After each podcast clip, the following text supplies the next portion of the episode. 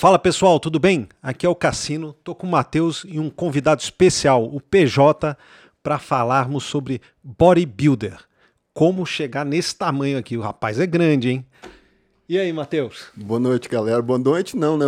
É boa hora, né? Não sei que hora que vocês vão estar vão tá vendo, tá ouvindo a, a, nossa programação. Então, a gente decidiu tá trazendo o PJ para cá, para estar tá contando um pouquinho da história dele, como que ele entrou no, no fisiculturismo e como que ele guia a carreira dele. É, para começar, eu quero contar uma história curiosa, né, de como que eu conheci o PJ, que a gente é amigo pessoal já há algum tempo. Tinha uma loja é, aqui em Anápolis que chamava Total Nerd, cara. E era uma loja que vendia card de Magic, de RPG, de cartinha. E, e então a gente tava nessa eu, eu tava nessa loja e o nerd, cara, ele é muito estereotipado, né? Ou ele é franzino, de óculos, magricelinho, ou ele é, é mais gordinho e tal. Assim, resumindo, nerd não gosta de atividade física. E, e, eu sempre gostei de atividade física, então eu já, já me sentia o, o, o, pato fora da lagoa ali, né? E aí eu tava ali, cara, e o homem, ele é muito egocêntrico, né? Aquele negócio assim, chega alguém maior que ele, fica, pô, quem que é esse cara e tal. De repente, cara, eu, entro, eu olho pra porta, tem um hipopótamo que ele não conseguia atravessar na porta, assim, ele tinha que entrar meio que de lado para tentar entrar na, na porta. Eu falei, cara, quem que é esse cara? Aí deve ter entrado errado, né? E ele entrou e procurando de cartinha e falando sobre médico, sobre RPG. Cara, foi amizade à primeira vista a gente teve muitas afinidades e tal. E assim, depois conversando, fazendo amizade mesmo, eu vi que é nerdão de tudo, curte anime, escritor de contos, é, leitor assíduo, assim, não, para de ler hora nenhuma, gosta de séries pra caramba, gosta de filme. E eu acho que isso buga muito, né, o PJ? Buga muito a cabeça, né? Porque o pessoal olha e só vê tamanho acha que tá, que tá ligado é só pegar peso e o intelecto é zero, né? Cara, isso aí quebra muito, muitos preconceitos, na verdade. A gente estava até conversando um pouquinho agora sobre isso. Eu acho que é até natural, né? É a reação normal de qualquer pessoa, igual você falou. Na hora que eu cheguei, todo mundo fica assim, caramba. Então, a primeira imagem que vem na cabeça é, pô, esse cara é grosso, esse cara não sabe conversar, esse cara é, pô, tapado, ignorante, só sabe falar de academia. Então eu venho mudando um pouco, né, essa, essa parada. E desde que eu comecei, na verdade, desde que eu comecei a treinar, eu sempre tive isso na cabeça. Claro, desde menino assim, eu sempre fui nerdão, né? Eu aprendi inglês, por exemplo, eu falo inglês fluente. Eu aprendi inglês jogando Tibia, que é um jogo, um RPG antigaço, que tá aí até hoje. Eu aprendi inglês lá, lá no Tibia. E, cara, de lá pra cá foi só aumentando, né? O consumo de conteúdo nerd. E o Magic foi uma paixão minha desde pequeno, na verdade. Só que, infelizmente, a gente está num, num, ambiente que não é muito propício para o Magic, que é Anápolis, que é uma cidade pequena em relação a esse tipo de coisa ainda, né? Então eu comprei um deck a primeira vez, acho que eu tinha uns 7 anos. Cara. Primeiro deck de Magic. E aquelas cartinhas ali me intrigavam demais. Eu mexia, eu olhava e pá, falei, cara, que bacana. Mas não tinha ninguém para jogar. Eu só colecionava a carta uhum. mesmo. E aí, quando veio a, a Total pra cá, né? Pô, juntou a galera ali todo mundo compartilhando a mesma coisa e tal. Cenário competitivo. Né? Competitivo, né? e eu já sou muito competitivo, você também é muito sim, competitivo sim. de natureza.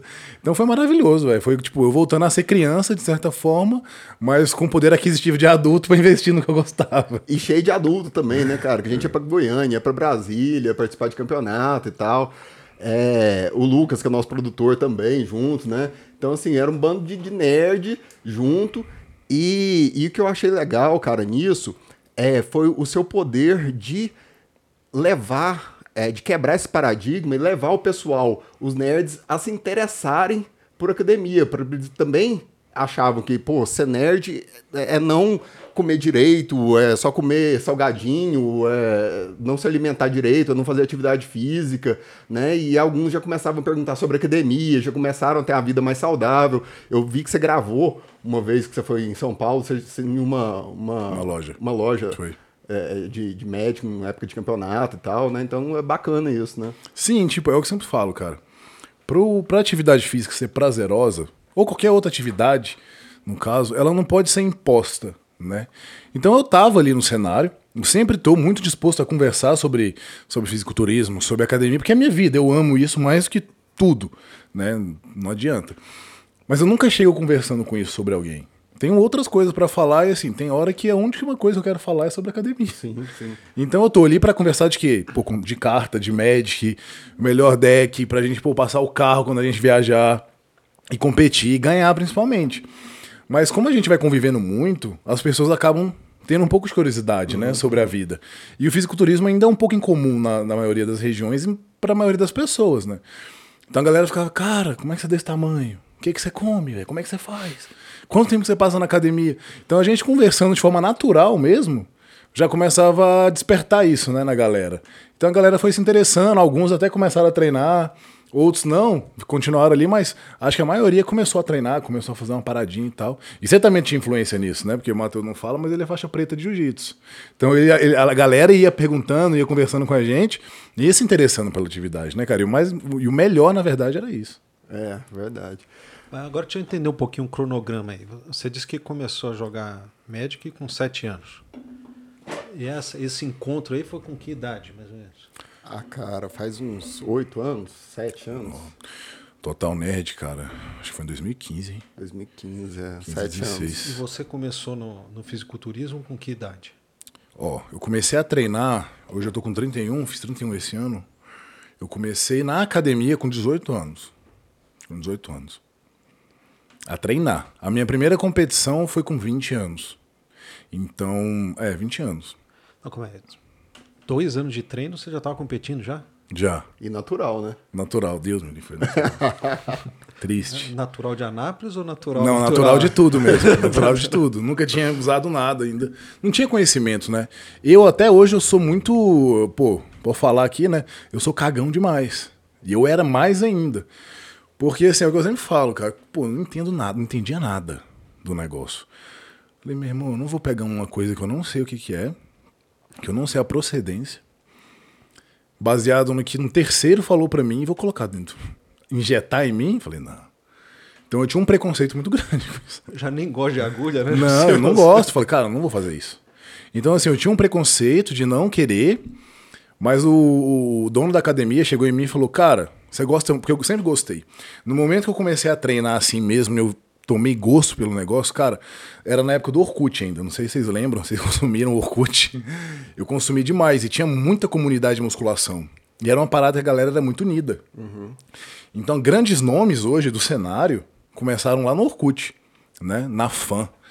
E eu comecei lá. E lá que eu conheci muita gente, cara. E aí eu começava a comecei a estudar por lá. E aí de lá foram para uns fóruns. Tinha um fórum muito famoso que era o Hipertrofia. Então, assim, eu, eu acordava de manhã, eu ia pro colégio, fazia o que tinha que fazer, chegava em casa, cara, era o dia inteiro estudando sobre musculação. O dia inteiro, o dia inteiro. Então, criei uma paixão muito grande pelo fisiculturismo desde moleque. Então, quando eu entrei na faculdade, eu já tinha um certo conhecimento sobre, sobre a musculação. Você né? fez faculdade de educação, Educação física. física. Foi. E foi isso que você sempre quis, então, né? Já foi direto pro, pro, pra onde você queria. Cara, o que eu queria de verdade, assim, o que eu queria de verdade não, mas o que eu pensava que eu queria na época, antes de acontecer tudo, era ser advogado, né? Gostava, eu sempre gostei muito de lei. Meu avô era delegado da Polícia Federal, meu irmão é advogado, então eu falei, cara, eu vou seguir nesse caminho. Só que aí aconteceu que eu conhecia a musculação, A eu conhecia a educação. né? É, aí, cara, já já foi paixão e já foi. Aí, dois anos de treino, ia, ia ter uma competição estadual aqui em Goiânia, na época a federação era NABA, né? Era maior até. E aí o Adelton, que era um cara lá, era conhecido Luciano. Luciano, aqui de Anápolis ainda. Ele é dono da Formax, uma parada de equipamento. Tem Formax em muitas academias aqui, inclusive. Ele era o dono da ginásio. Ele chegou, chegou em mim e falou: Paulo, vai ter uma competição lá em Goiânia. Eu queria levar o nome da academia. Você quer ir? Só que, tipo assim, eu era um frango ainda, né? Um pirulito, É. né? só tinha cabeça. né? É, pô, era pequeno. Aí eu falei, cara, vou, mas você vai pagar tudo? Ele falou, não, eu vou pagar a sua inscrição e tal, e vou te dar academia de graça. A partir do momento. Eu falei, pô, aí sim, vou subir lá e nunca mais vou pagar academia, é bom demais. Aí foi, foi a primeira vez. Foi triste, mano. Foi triste de falar que foi uma história complicada. Porque eu cheguei lá, eu falei, pô, eu contratei um cara, conversei com a minha mãe, lógico, na época. Falei com ela, falei, mãe, eu vou fazer assim, assim, assim, o que, que você acha e tal. Sempre tive o apoio da minha família, apesar deles terem muito receio, muito medo, principalmente minha mãe. Eles me apoiaram, me ajudaram, contratei um treinador ali, que inclusive ele é muito famoso hoje, que é o Emanuel Martires. Manu. Manu. Ah. É. Aí ele me ajudou, fui pra lá. Cara, cheguei lá, mano. Foi coisa de louco. Eu nunca tinha. Porque assim, antigamente, hoje é muito mais fácil a gente ver a galera forte, a galera shapeada, os caras bacana na academia. Hoje você vê muito mais, porque até a gente tem muito mais acesso à informação. Naquela época não tinha, cara. Então a gente não. o- cara forte que a gente via era aquele cara grandão e rolição. Cara, aquele cara era forte pra gente. Cara, quando eu cheguei no campeonato que eu vi cada dos caras, gigante, rasgado, com veia saindo no tríceps, veia nas costas. Eu falei, cara, o que, que eu tô fazendo aqui, velho? Foi. Eu quase traumatizei. Falei, cara, eu lembro que eu fiz a inscrição, eu falei, eu virei pro meu irmão e falei, não, velho, vou competir, não quero ir embora. Eu falei pra ele. Tira daqui. Eu falei, falei, não. Aí ele falou, não, você já tá aqui, agora você vai. É quase igual aquele meme do- da, da avó que fala pro É. subir no palco. lá. Isso, quase isso, cara. Aí eu falei, meu Deus, mano. Aí eu fiz a inscrição e tal. Eu, eu cheguei em casa assim, cara. Eu deitei na cama, olhei pro teto. Eu lembro até hoje que eu abri os braços e falei, velho, o que eu tô fazendo? O que eu vou fazer lá? Passar vergonha. E eu tinha 20 anos. E tinha, lá na época tinha um. Ele hoje, grande amigo meu, inclusive, o Alan Carlos. Cara, ele tinha 18 na época. E ele já tinha 100 quilos no palco. Falei, meu irmão, isso aqui não é pra mim, velho. O que eu tô fazendo aqui? Aí, cara, foi. Aí eu comecei a competir, fiquei em sexto lugar, eu acho, ou quinto lugar. Aí eu falei, aí eu gostei demais de competir, de estar ali. Só que tem um negócio que eu odeio perder. Falei, meu irmão, eu vou ganhar isso aqui. E assim, cara, uma dúvida que. Eu, eu, eu conheci essa história, mas eu nunca te perguntei isso. Como que foi o tratamento dos outros atletas que eram muito maiores que você com você? Teve discriminação, teve zoação, ou foi, ou- ou foi acolhedor? Aí eles cagaram pra mim, velho. Literalmente. Tem chance, né, cara? Não, porque assim, eu, eu não culpo. Acontece que o ambiente, antigamente, hoje ainda é um pouco, mas antigamente o ambi- o ambiente nas competições ele era muito mais hostil, né? Era muito, os caras era muito cavernoso, ainda tinha muito mais preconceitos que tem hoje. Então, assim, tinha a galera fechada ali no âmbito deles, né? E eles não, não acolhiam muito bem quem chegava de fora. Então, assim, não me distrataram em momento nenhum. Em nenhum momento eles foram desrespeitosos comigo. Mas também não me acolheram. Tipo assim, cara, quer competir, compete aí. É isso, tá ligado? Claro, no backstage ali a gente faz uma amizade, faz outra. Um cara vem, dá um toque. Eu lembro que um cara veio me deu um toque de pintura, que tava horrível a minha pintura. Deus me livre. E no dia da competição foi de boa. Na pesagem a galera cagava, assim. Era cada um na sua. Até hoje é muito assim, né? Hoje é um pouco menos, mas é muita galera na sua. Tipo assim, a galera chega na competição. Tipo, você fala com quem você conhece, quem você não conhece, irmão. É poucas, tá ali de boa, concentrado, já era. Então naquela época a mesma coisa. Galera não me chama, nossa, vai, boa sorte, vai lá, arrebenta, precisa de alguma. Não, ninguém foi solícito. Falei, irmão, vai lá, compete, já era. É você por você, acabou. Foi isso. É a vida. E essa questão da pintura, o PJ, como que é? É, é uma tinta especial? É é mais para ressaltar a definição? É, é muito caro? Que tem um custo para isso. Cara, na época, assim, o porquê, vou responder primeiro o porquê da pintura. Por exemplo, eu sou um cara branco, muito branco, você também é branco. Quando a gente tá bem definido, tira o pelo e tudo mais, quando a gente sobe no palco, essa luz que está iluminando a gente é o tipo de luz que ilumina a gente lá. Então, assim, são várias luzes em cima da gente. Então, um cara muito branco com uma luz muito clara em cima dele, o cara some. Então, os cortes, né, a, a profundidade da musculatura, a definição some com, quando a gente não está pintado. Então, a gente usa a tinta realmente para dar uma escurecida na pele, para a gente ficar mais moreno, para quando a luz bater, ressaltar todos os detalhes, né? Na época, era permitido uma pasta, que era Drentan. Nem, hoje nem usa mais, você ter ideia. Então, assim, ela já vinha pronta, você só passava no corpo e pá, e já subia, já subia com brilho e tudo mais. Mas ela era bem complicada de usar, mas ficava massa quando acertava a cor. Ficava muito massa. Naquela época era muito caro. Comparado ao que é hoje, por exemplo, o poder de compra hoje é menor do que antes, né? Hoje, 200 reais não é tanto dinheiro igual era, por exemplo, em 2010.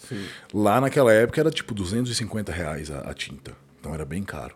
Então era o Drentan e o Protan que a gente utilizava. E era esse valor. E não tinha que. Hoje, você vai no campeonato, mesmo estreantes, tem uma equipe de pintura. Você não precisa, pô, você paga o cara pra te pintar. Ele vem com uma pistola, te pinta. Você não sai cagado, igual foi na minha época, que eu parecia que eu tinha entrado numa fossa e saído, né? Naquela época era complicado. Hoje não, hoje é tudo bonitinho e tal. Naquela época a gente ia porque a gente sabia. Eu comprei óleo de amêndoa e passei antes de subir no palco. Sabe? Subi todo derretendo, todo esquisito. Então faltava conhecimento e era caro. Mas hoje em dia ainda é muito caro. Competir e sai de é boa? O Drintan sai. O Protan, cara, é meio difícil sair. Tipo assim, se for só tomando, tomando banho de boa, demora quase um mês. Quase um mês pra sair. um mês bronzeadinho. É. Tipo, você quer ficar de boa, ah, cara, a cor fica bacaninha, vou deixar. Aí um mês sai, tomando banho ali, esfregando um pouquinho mais forte. Agora, se quiser tirar mesmo, tem que fazer uma composição que é de. É a mesma composição que mulher usa para descolorir, uhum. sabe? Aí você passa no corpo e vai passando ali e sai a tinta. Aí sai rápido, sai na hora. Se não, demora um mês, cara. E hoje em dia, assim, dá para comprar ainda o Protan, as paradinhas para pintar, mas é caro também, não é barato não. Hoje deve sair uns 250, 200 reais o pote, assim, um potão grande. Mas era massa. E, e, aquele, o primeiro treinador que você teve, daí você treinou aquelas poses todas, né? Ah, treinei assim, por cima. É, parece que é fácil, mas é difícil pra caramba, né? É, mano, é muito difícil. Você tá contração máxima do músculo. Porque assim, a gente prepara o corpo, né, treinando, a gente treina pesado todos os dias. A gente faz dieta para deixar o corpo definido, mas se você não souber o que você está fazendo no palco, as poses são poses para você mostrar o que você criou. Se você posa de uma maneira mal feita, o que não ressalta aquilo que você tem, você perde ponto, você não é visto, o árbitro não olha para você, você não consegue ressaltar suas qualidades. Então, o ponto mais importante do campeonato são as poses. São as poses. Na época eu treinei com o que eu sabia. Treinei vendo vídeo e treinei no espelho, né? Hoje também tem pô, caras aí que são referência em pose. Eles pegam aqui o Maurício, Maurício Bueno, grande amigo meu lá de São Paulo, é a maior referência hoje no Brasil, e o André Pierin também. Hoje eles ensinam, eles fazem vídeo chamada, te ensinam a posar e tudo mais. Naquela época não tinha nada disso. Por isso que eu falo, cara, naquela época lá, dali para trás, cara, a galera toda muito foi desmatando. Né? É muito cara e coragem. A gente veio desmatando, veio cortando mato com a machete mesmo, abrindo caminho pra galera hoje, porque foi osso, cara. Uhum. Era difícil, era complicado. Mas hoje, cara, pô, eu treino 30, 40 minutos de pose por dia quando eu tô em época de competição. É como se fosse o treino. Então é treino, treino de pose e dieta. É complicado e é cansativo, velho. Putz, é muito cansativo. E são sempre as mesmas poses, porque você tem uma pose que é sua. É a do Freeza. Ficou famosa. É, ficou famosa. Lá é do Nerd de novo, né? É, lá do Nerd. É uma pose que eu trouxe do Dragon Ball, né? Que é uma inspiração que eu, que eu tive desde menino, sempre gostei demais. Eu tinha pilhas e pilhas de, de revista do Dragon Ball. Gostava muito. E aí eu trouxe uma pose específica de um cara lá, que era o Freeza, né? Que era um vilão, o vilão mais conhecido do Dragon Ball. E eu trouxe ela ao fisiculturismo na, na categoria Classic, que ficou muito famoso.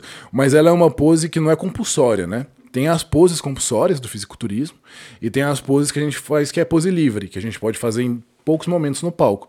Aí nos momentos que eu tenho lá, eu faço ela e a galera curtiu muito, velho. Virou minha pose de assinatura, basicamente. E tem gente copiando já, assim, copiando tem. entre homenageando. É, né? tem já. Os caras mandam mensagem para mim, né? PJ, você pede autorização para mim. Uhum. Posso usar sua pose? Eu não sei o que. Claro, mano, fica à vontade.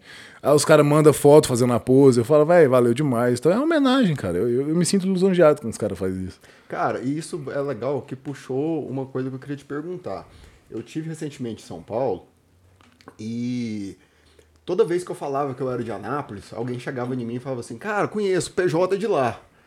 Cara, conheço PJ, de, assim, até porque eu fui muito em academia e tal. Uhum. Toda academia que eu, eu, eu ia, o pessoal falava, ah, você não é daqui não, por causa do sotaque, né? Você não é daqui não, né, cara? De onde você é? Eu sou de Goiás. Da onde, Goiás? De Anápolis. Ah, do, terra do PJ e tal. E, e aí você falando o lance do Freeza e tal, e acompanhando você na rede social, né? O pessoal fala, cara, é, hoje eu me inspiro em você, minha determinação vem de você. Cara, como que isso mexe com você? É, é, você imaginou em algum momento chegar a esse estágio, assim, de pensar que uma pessoa lá do outro lado do país ou até fora do país, como já havia acontecendo, fala, cara, é, eu acordo todo dia inspirado porque eu vejo seu vídeo, porque eu vejo suas poses, seu, seu campeonato. É, como que isso mexe com você, cara? Cara, assim, se eu falar que eu esperava isso, a gente nunca espera, eu acho, sabe? Mas é o que eu sempre comento, cara. Quando você faz uma coisa com amor e que você gosta, naturalmente você faz bem feito. Uhum. E aí você começa a inspirar as pessoas. Só que isso tomou uma proporção muito maior do que eu sempre pensei, né? Porque quando eu comecei a treinar, eu comecei por, pô, Eu queria melhorar, eu queria atrair um pouco o sexo feminino, coisa que todo mundo quer fazer. Sim, sim. E aí, com o tempo, a galera foi se inspirando no que eu postava, no que eu falava. E, cara, eu acho isso sensacional. De verdade. Tem vezes que, assim, eu recebo cada mensagem, mano, de pessoa, pô, mano, você me ajudou a, a superar uma depressão. Eu vi as coisas que você postava, você tirando onda, às vezes fazendo graça na internet, a galera gosta, se identifica. Porque, mano, o que eu sou na internet, tipo, na internet hoje tem muito personagem. Sim, né? sim. Isso é muito real, né, cara? Isso. E o que eu sou na internet, eu sou real, você sabe. Eu sou na, o que eu sou na internet, eu sou fora da internet. Então eu sou autêntico. Quem gosta de mim gosta, quem não gosta, não gosta.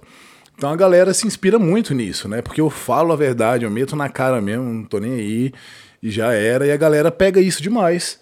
E, e ainda teve o fato da, o fator ali da Casa dos Campeões, né, em 2020, que, cara, foi o que realmente, assim, abriu a minha. A minha. a- abriu pra galera me conhecer um pouco mais, né? E dali pra cá, mano, eu tive um reconhecimento que realmente eu nunca esperei na minha carreira de, de fisiculturista, né? Então, assim, sempre que eu recebo uma mensagem dessa, sempre que, pô, principalmente, acontece muito em São Paulo. Aqui um pouco menos, mas ainda acontece. Mas, pô, em São Paulo direto, quando eu vou em alguma academia ou alguma coisa, a galera, pô, PJ, posso tirar uma foto e tal? Às vezes no meio do treino, o cara, velho, pô, sou seu fã, posso tirar uma foto? Isso é muito bacana, mano. Isso aí nunca cansa, na, na moral. E você falou que um dos motivos de começar foi atrair a, a mulherada, né? E deu certo? No início deu. Cara, é o que eu falo, velho. É, eu acho que é instintivo, um pouco instintivo, assim, né? O, homem, ele quer ficar mais forte, ele quer ficar maior, ele quer atrair. A, é igual no reino animal inteiro. O reino animal, velho, todos os animais que, que, que existem, basicamente, eles todos são um ritual pra atrair a fêmea. Então acabou que, que, pô, eu fiz isso e, cara, deu. Porque eu era muito feio, mano. Eu era magrelo, eu tinha 60, 62 quilos. Pô, mas eu não entendo isso. Como é que você era magrelo, 62 quilos, e com 18 anos você começa a treinar, 20 você já tá competindo assim? Ah, mas que eu foi essa? Aí você comeu feito um, um leão. Mas é o que eu falo, né, cara? Tipo, competir qualquer um pode. Ser competitivo Ah, é diferente. Bom, daí você competiu. Daí não, não- não foi, não foi bem colocado, né? Isso te motivou a. Você, sentiu assim, agora eu vou, eu gostei desse troço? Ah, é igual eu falei pro Matheus no começo. Aí enfiou os cornes e foi. Cara, eu sou muito competitivo, velho. O Matheus sabe. Lá no Magic, pô, eu ganhei quantos campeonatos lá que o Matheus lembra? Eu ia pra Brasília, eu ganhava os campeonatos, eu ia pra Goiânia, eu ganhava os campeonatos. E quando eu comecei lá, eu apanhava pra todo mundo e o Matheus também. Então, assim, eu, o Matheus, acho que era eu, você e o Nilson, né? É. A gente era os melhores, bicho. Era uma competição, assim, brutal. A gente era um atrás do outro, um atrás do outro, um atrás do outro. E no fisiculturismo não foi diferente. Uma coisa que eu tenho comigo, velho. Quando eu faço alguma coisa e, e eu perco, meu irmão, parece que acende um bagulho em mim. Eu falo, caralho. Pode falar a palavra aqui? Pode, pode. Não, meu irmão, eu vou, eu vou pra cima. Aí, aí que o bicho pega mesmo, sabe? Porque eu não gosto, mano, de perder. Aí foi o que aconteceu, mano. Eu subi, fiquei em sexto lugar. E, cara, fiquei bravo. Falei, não- eu, foi justo, eu falei, cara, tô natural, subi com os caras tudo gigante, os caras tudo harmonizado. Saí de lá e falei, agora eu vou harmonizar, mano. Não tem essa. Já cheguei no meu treinador, conversei com ele, a gente já fez, já traçou o plano e eu comecei a harmonizar. E meu primeiro ciclo eu ganhei 12 quilos. 12 quilos. E aí, já para as outras competições, eu já pulei. A primeira competição eu fiquei em sexto, na minha segunda competição eu já fiquei em terceiro, na minha terceira competição eu fui campeão. Isso é. Quanto tempo de distância entre um e outro? Foi um ano. Eu comecei em 2011, é, dois anos. Em 2011 eu comecei a competir, e aí em 2012 eu já fui terceiro colocado, e em 2013 eu fui campeão a primeira vez. Aí de lá pra frente eu nunca fiquei fora de top 3. Só top E 3. tem uma, uma história que tem a glória de ser campeão, né, em 2013, mas teve uma tragédia pessoal que você teve também, né? Nesse ano de que que você foi campeão pela primeira vez, né? Não, não, isso foi em 2015, na Foi verdade. 2015, né? Foi. Você já tinha sido campeão antes. Já, já. Tinha. E como que foi essa história aí, cara? Cara, foi assim, eu fui campeão em 2013. Aí quando eu era. Meu pai foi embora, né? Separou da minha mãe em 2000 e. 2010, eu acho. Por aí. Eu era adolescente ainda e tal, eles separaram, ele foi pra São Paulo, foi morar lá. Aí meu pai nunca tinha me visto competir, né? Aí tá, de boa. Aí eu comecei a competir, comecei a ficar forte ali e tal. Tive muita inspiração do meu pai também, que ele sempre gostou de atividade física, né? E aí fui campeão em 2013. Aí em 2014 eu saí da NABA porque eu tava começando a perder força e fui pra outra federação que era mais difícil. Isso é outra coisa que eu falo, cara. Eu sempre gostei de estar entre os melhores. Então, assim, eu nunca fui ficar. Ah, mano, vou escolher essa federação porque ela é mais fraca. Mais fácil do banho. Não, que isso. Eu quero ser bom, eu tenho que ganhar dos videogame melhores. você não bota no modo fácil, não. Não, é videogame eu boto no fácil porque eu jogo pra não jogo pra me, pra me estressar, né? Eu jogo pra relaxar. Mas se for competitivo aí também, aí não dá. Mas aí teve isso e pá. Aí em 2014 eu fui pra FBB, que era onde estava rolando mesmo as grandes competições e tal. Aí eu fui campeão da FBB. Não, não fui campeão, eu fui terceiro colocado na, na Júnior. O nível já era bem alto e tal, ali já tava complicado o negócio. Aí eu entrei em off, eu entrei em off e voltei a competir em 2015. E aí foi uma das melhores, foi um dos melhores preparações que eu tava fazendo, assim, eu tava muito bem, cara. Com certeza se tivesse rolado assim 100% naquela competição, eu teria pô, ganhado overall assim, tranquilo, porque eu tava muito bem. Só que aí em 2015, 2014, final de, é, no início de no final de 2014, na verdade, meu pai me liga e fala que tava com câncer. Tava com câncer no estômago. Aí eu fui pra São Paulo, passei, um, passei sete dias lá com ele. Aí voltei e tal. E comecei a me preparar, né? Meu pai com câncer, me preparando e tal. Conversava com ele quase todo dia. Aí faltavam. Minha competição em setembro. De, setembro de 2015. Aí faltando 20, 25 dias pra competição. Já tava praticamente pronto. Meu peso já tava batido pra competição. Aí meu pai veio a falecer. Aí ele faleceu. Aí eu fui pra São Paulo, corri lá. Cheguei lá, cara, ele tava entubado, na verdade, né? Ele nem tinha. Teve, já tava morto praticamente, mas tava entubado, nem cheguei a falar com ele. Aí ele morreu dois dias depois que eu cheguei. Aí, mano, enfiei o pé. Tava de dieta, né? Falei, cara, tô nem aí mais. Meti o pé e vou... meti a cara na comida, mano. Meu refúgio sempre foi a comida, né? Eu sempre gostei de comer. Pá, fui pro doce, fui comer, fui comer. Em dois dias eu ganhei 10 quilos. Eu saí de 92 quilos pra 102 quilos, assim. Foi um negócio absurdo. Eu falei, aí eu fui e voltei pra Anápolis. Cheguei a sair de São Paulo, voltei pra cá.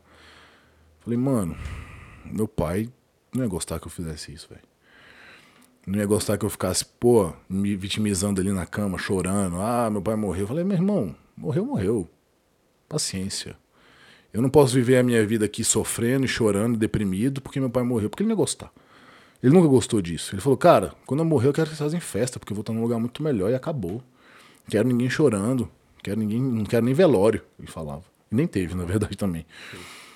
Aí foi um dia, cara, deu um clique, assim, eu tava, aí eu liguei pro presidente da federação, né, ele tinha um cara que sempre me acolheu bem, e falei, Márcio, você acha que dá tempo e tal? Dá, começa a fazer dieta, faz a volta pra dieta agora, faz as paradas, eu conversei com o meu treinador também na época, era o Vitor Hugo. Véi, faz sim, tal e tal e tal. Aí continuei, continuei na dieta, continuei na dieta, 25 dias depois, subi e fui campeão. Fui campeão. Fiz até um discurso pro meu pai no palco e tal, eles deram um espaço pra me falar, né? Aí eu falei, pá, mas foi massa, mano. Acho que foi, é, o- é o campeonato que eu considero mais importante pra mim, assim. Superação fodida. É, né, cara? pelo emocional, assim, foi, cara. Porque eu já ganhei campeonatos muito mais importantes que aquele, mas emocionalmente falando, assim, foi o campeonato mais importante pra mim. Marcou, né? Marcou, não tem como, né? Eu, tipo, eu perdi meu pai e 20 dias depois, papo, fui campeão. Então, eu levei aquilo lá pra vida inteira. E dali pra frente eu falei, mano, pra me abalar vai ter que ser uma coisa muito forte. Porque eu não paro uma preparação hoje em dia por nada. De lá pra cá eu nunca parei uma preparação por causa de problema. Sempre enfrentei tudo. Falei, cara, se eu já enterrei meu pai e fui campeão, o que que pode me, O que, que pode abalar me, mais? me parar numa preparação? Então nunca desisti, mano. Quando é que é a sua próxima competição? Só ano que vem. E daí tem, tem. Fala um pouquinho assim desse ciclo, né? Eu, sou nutricionista, então eu, me, eu fico curioso nessa parte, né? Como é que é esse ciclo? Né? É, chama de bulking e cutting, né? Isso. Co- Como é que é esse ciclo preparando para a competição? Ó, vamos falar primeiro, assim, voltar um pouquinho. Vamos falar das categorias do fisiculturismo. O fisiculturismo tem várias categorias. Da mais iniciante, entre, entre aspas, que é uma categoria de entrada, que é a Men's Physique, né, onde os caras competem de short, até a categoria mais forte, por assim dizer, que é a categoria Bodybuilder, né? Que é a, a categoria Men's Physique, é aquela que tá de sunga, Aí tem a categoria que ela é no meio dessas duas, né? Falando só das masculinas, tem as femininas também. Que é a Classic Physique e depois vem a Bodybuilding, né? A diferença da Classic Physique para Bodybuilding é que na Classic Physique você tem que bater um determinado peso em relação à sua altura. E na Bodybuilding você pode bater o peso que for. Você só tem que bater o peso. Então aí são quatro categorias. Acho que são quatro. Não, na verdade são cinco. É até 75 quilos, até 80, até 90, até 102 e acima, que é a Open. Então eu competia, antes de tudo, na bodybuilding. Eu sempre competia na bodybuilding. Comecei na júnior, que era por idade, que era até 21 anos completos. Depois eu competi na, na bodybuilding, que era por peso. Competi até 90. Fui campeão até 90. Depois eu competi até 100. Fui bicampeão até 100 quilos. E aí depois eu tava tentando subir de categoria. Que foi lá em aí 2018, na verdade, deu uma pausa, porque eu, eu a minha mulher engravidou, a minha ex-mulher engravidou. Então tive a minha filha, né, a Luna, que hoje tá com quase 5 anos já. E ali eu falei, cara, vou ter que dar uma parada. Porque quando você vira pai não adianta. Matheus sabe, você sabe também. Ali eu não tinha muita coisa e falei, mano, posso ser o que, o que for, mas nada vai faltar para minha filha. E eu entrei de cabeça no trabalho. Chegava a trabalhar 12 horas de personal por dia para naquele medo de faltar alguma coisa. Porque querendo ou não, cara, a educação física sim, o profissional de educação física, né, o personal trainer, ele tem uma carreira meio instável. Uma hora eu tenho 12 alunos, uma hora eu posso ter quatro de um dia para noite, né? Porque querendo ou não, a primeira coisa que um aluno corta quando as despesas apertam acaba sendo um personal, um luxo, né? Porque, querendo ou não, o personal, né? Você ter um personal é um luxo de certa forma, né? Então a gente é a primeira coisa que eles cortam, não adianta. Então meti a cara no trabalho, cheguei a ter 12, 13 alunos por dia. Pô, chegava, saía de casa, era 8, 7 da manhã, voltava 11 horas da noite, ia treinar, chegava em casa meia-noite. Era um absurdo. Ali eu ainda competia na bodybuilding. Aí eu parei, tava meio desacreditado, minha filha nasceu, eu falei, cara, vou ficar de boa. E aí em 2020 veio a Casa dos Campeões. Só que lá eu ainda tava já ia voltar a competir, mas ia voltar a competir na bodybuilding. E eu ia competir até 102, provavelmente. E aí lá na Casa dos Campeões, o Cariani e o Júlio deram a ideia de eu ir para Classic Physique, né? Que é onde é por altura e peso, né? Eu tenho um, na época eu tava com 1,78. Eu podia bater 93 quilos. Não 1,63 que você faz, você trouxe não. Né? eu tinha 1,78 lá, aí eu podia bater 93. Aí eu falei, cara, beleza, vamos cair para dentro. Eu saí de 122 quilos Tava, não tava, tá, foi pós-pandemia, né? Tava ruimzão. Para 93, em dois meses. Foi um absurdo. Sofri o que, que foi lá. Foi um absurdo, foi uma transição de categoria muito pesada.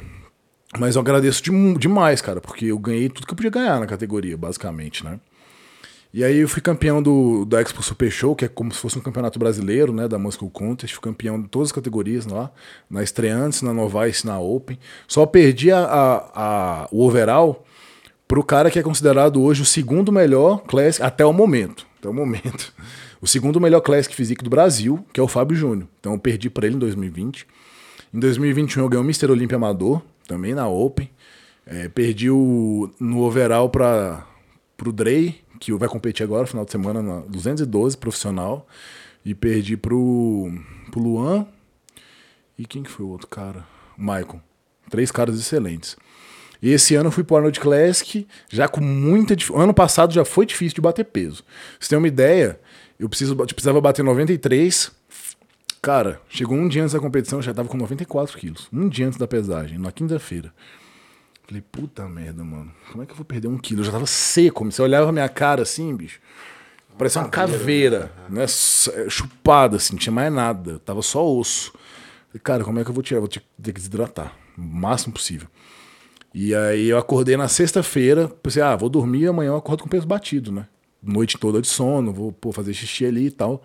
Acordei com 94 quilos, não, não, perdi uma grama durante a noite. Falei, eu.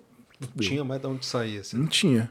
Ainda fiz cardio durante na, na sexta, não abaixava. Falei, mano, meti um moletom, meti uma blusa, meti um moletom por cima, coloquei uma touca e fui para dentro de uma sauna. De touca, moletom e, e duas blusas. Cara, ia nessa sauna, ficava cinco minutos, saía, sensação de desmaio. Voltava, ficava mais cinco minutos, saía, sensação de desmaio. Cara, uma dificuldade absurda para bater o peso. Aí cheguei na competição, pá, 92,3 o peso. Aí isso foi uma hora antes da pesagem. Na hora da pesagem, você tem ideia, eu tava com 93,100. Eu ganhei esse peso não sei de onde. Ah. Ah, basicamente, é. Respirou fundo. Que o corpo fica muito suscetível, né? Uhum. Até o fato de você ficar em pé mais tempo acaba gerando um pouco de retenção no corpo. Aí, pá, bati 93. Pá, 100 gramas é tranquilo, pá, passou. Só que ali eu já vi, cara, vai ser difícil bater o peso na minha próxima competição. Porque quando a gente está no período de definição, a gente acaba ganhando massa muscular também. Eu já estava chegando muito depletado e tendo que catabolizar músculo para poder subir na categoria. Falei, mano, isso não tá certo, mas vamos embora. A categoria eu era um dos mais competitivos, estava mais próximo do pro, do pro possível. Eu falei, ah, mano, não vou tirar o pé agora, né? O, o Pacho também falou, ah, o Pacho é o Fabrício Pacholó, que é meu treinador. Acho que ele é o melhor treinador hoje de classe física do Brasil, ele é sensacional. É demais. Aí ele falou, filhão, vamos lá pro Arnold e tal, vamos tentar. Falei, vamos embora. E ele também achava que, pô, eu era um dos favoritos ali.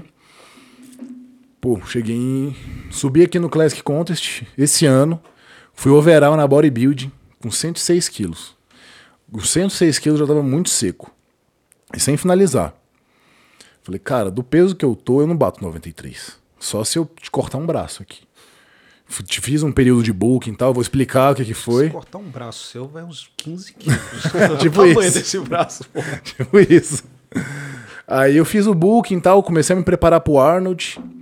Aí fui campeão ali naquela, na competição que eu precisava para me classificar pro Arnold. Com 106 quilos. Falei, cara, eu já tô bem com 106. Eu vou precisar tirar 13 quilos desse físico. Não vai dar coisa boa. Aí eu falei com o Pacho, ele falou, qual que é a sua altura hoje? Eu falei, cara, a última vez que eu medi tinha dado 1,79. Ele falou, beleza, faz trabalho de alongamento que a gente vai tentar jogar para 1,81. Beleza. Comecei a fazer trabalho de alongamento, pá, pá, pá, pá, pá, pá, pá, todo dia, todo dia, todo dia. Pá, cheguei no dia da competição. Eu, com 1,81 eu podia bater 96 quilos. Chegou no dia da competição, 1,81 de altura, 96 não sabia quilos. que dava pra crescer, não. Dá, dá pra ganhar uns centímetrozinhos. 3 centímetros? Eu até fui no Mateu, até fui lá em foi, você, né? foi. né? Foi. A gente fez um trabalho de tracionamento ali Estica, e tal. assim? É, por causa da, da, da, das cartilagens entre a, a, as, as vértebras, né? né? Que elas são muito hidratáveis e tal. Então dá pra dar uma, uma, uma enganada boa ali. É. Aí fui, bati 1,81, 96 quilos. Só que os 96 quilos que eu tava já tava muito churriado. Tava muito murcho, porque eu precisei fazer sauna, precisei desidratar demais, então meu físico não ficava bonito do jeito que ele ficava com 100, 106, né? Falei, cara, eu tô fazendo trabalho contrário aqui, eu tô construindo durante um período, eu venho e destruo tudo para me enquadrar numa categoria. Ainda subi, fui muito bem, peguei top 3 lá, de 14 atletas na, na, na competição. Foi a competição mais difícil do ano, foi um absurdo o nível. Falei, ah, tranquilo. Aí eu sentei com o Pacho e falei, Pacho, dá mais não Classic não dá mais não, tá maluco. Você tá coisa de escravo. Tô construindo para desconstruir depois. Falei, tá certo. Ele falou, não, filhão, vamos pra bodybuilding. E a bodybuilding é um outro nível, né? Aqui no Brasil, a bodybuilding, cara, amadora, é a mais forte do mundo. Até falei pra ele. Bodybuilding amadora do Brasil é a mais forte do mundo, cara. Aqui é complicado. O gringo tem medo de vir pra cá na amadora porque sabe que toma pau. Aí eu falei pra ele, ah, Pacho, eu vou competir só pra ficar de boa. Não quero mais Procard, nem nada, porque na bodybuilding é complicado. Falou, não, que dois meses você muda de ideia. Aí mudei de ideia mesmo.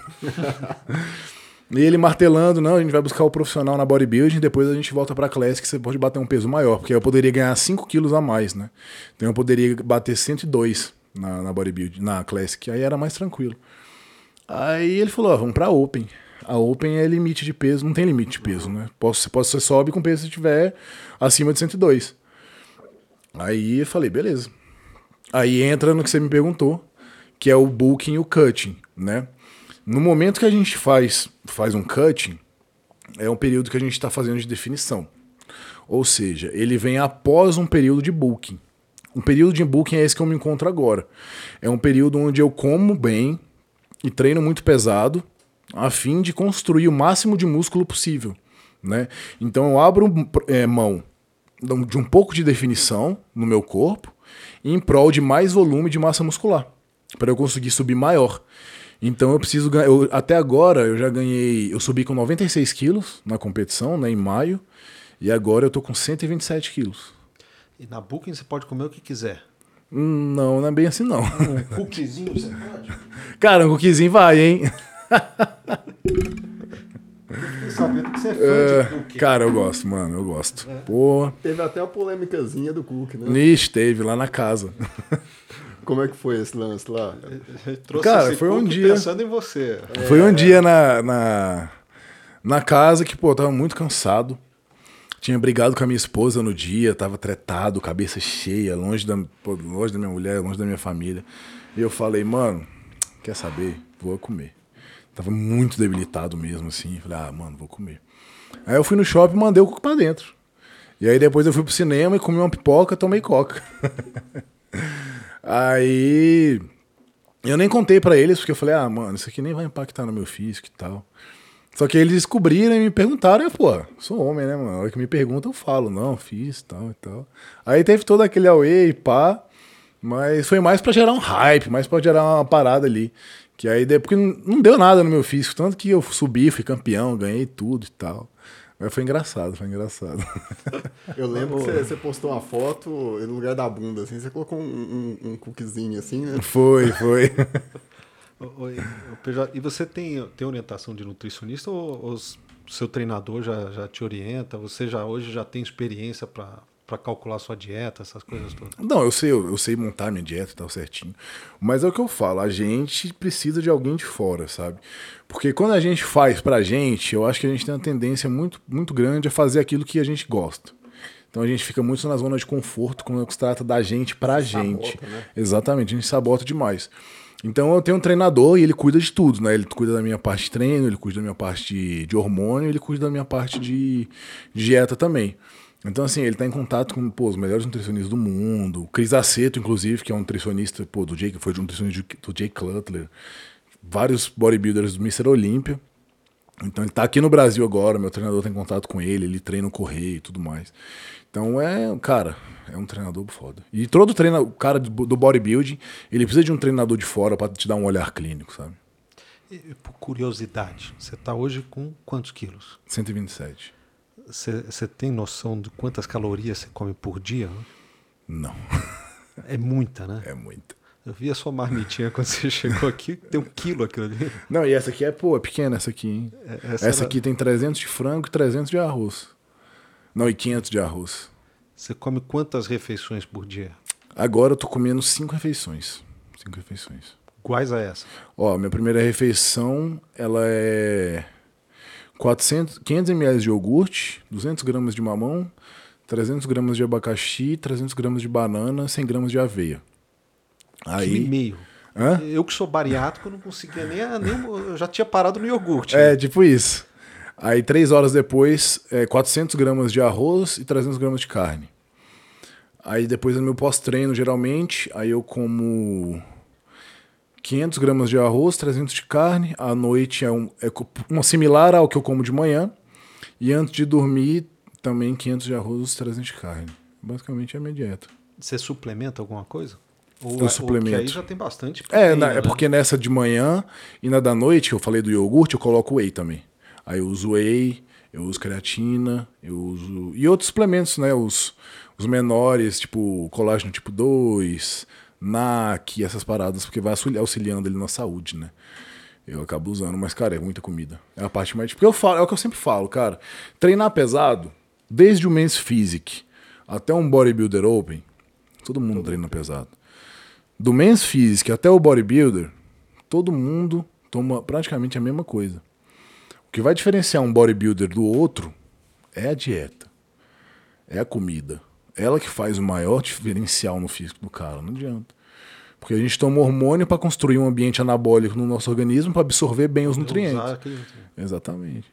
Eu estava comentando contigo antes que eu tinha. Eu, eu acho que muita gente tem esse preconceito, e até o trabalho do Cariani, do, do Balestrini, do Muse, né, tem, tem revertido isso e, e tornado o fisiculturismo mais popular. Né? Mas é, é aquele preconceito tradicional, mas, ah, isso aí é só bomba. Mas não é só bomba. Né?